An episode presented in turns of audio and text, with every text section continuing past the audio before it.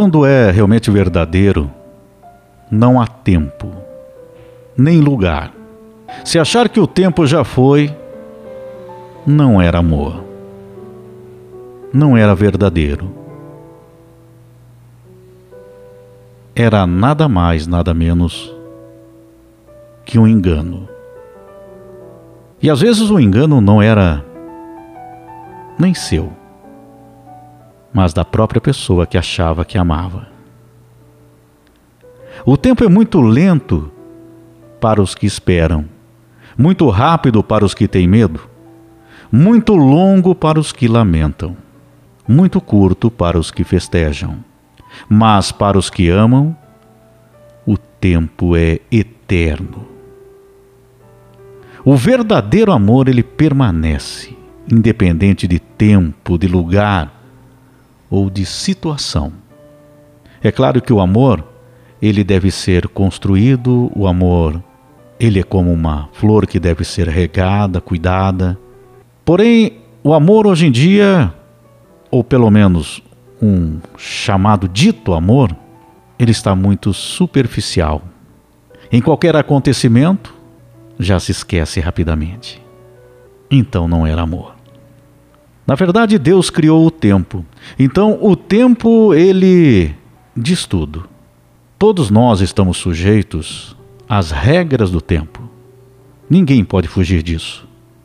Toda e qualquer situação que nós passamos, com o tempo, ela passa. E há um tempo para que tudo aconteça. O nosso tempo por aqui, ele na realidade é curto, diante a eternidade. Então, o que nós vamos fazer com esse tempo curto que nós temos? Dar o nosso melhor. Nós não devemos desperdiçar o nosso tempo com o pecado, com as coisas erradas, com as coisas fúteis que aparecem pelo caminho. O tempo ele é precioso, como é o amor verdadeiro. Então hoje, com o pecado, com as coisas fúteis que encontramos pelo caminho, estão jogando fora o amor, o verdadeiro amor. Então preste bem atenção.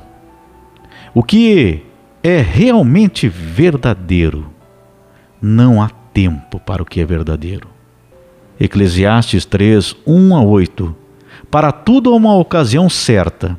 Há um tempo certo para cada propósito debaixo do céu: tempo de nascer e tempo de morrer, tempo de plantar e tempo de arrancar o que se plantou, tempo de matar e tempo de curar. Tempo de derrubar e tempo de construir, tempo de chorar e tempo de rir, tempo de prantear e tempo de dançar, tempo de espalhar pedras e tempo de ajuntá-las, tempo de abraçar e tempo de se conter, tempo de procurar e tempo de desistir, tempo de guardar e tempo de jogar fora, tempo de rasgar e tempo de costurar tempo de calar e tempo de falar, tempo de amar e tempo de odiar, tempo de lutar e tempo de viver em paz. E assim nós vamos passando pelo tempo da vida. O mais importante é não deixar passar o tempo do amor, o amor que se apresenta Viva-o intensamente na sua vida, em todas as suas atitudes, nas pessoas que passam no caminho da tua vida. Transmita o amor. E saiba receber o amor.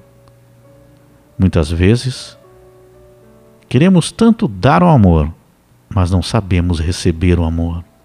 Da mesma forma, que muitas vezes queremos receber o amor e não sabemos dar o amor de verdade. E hoje em dia as pessoas fazem muita confusão, misturam um chamado de amor próprio pelo seu próprio ego.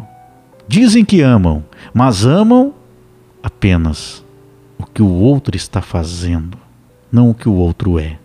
Enquanto você faz tudo o que agrada o outro, tudo aquilo que está fazendo a vontade do outro, Enquanto você faz isso, você ouve muitas vezes um eu te amo.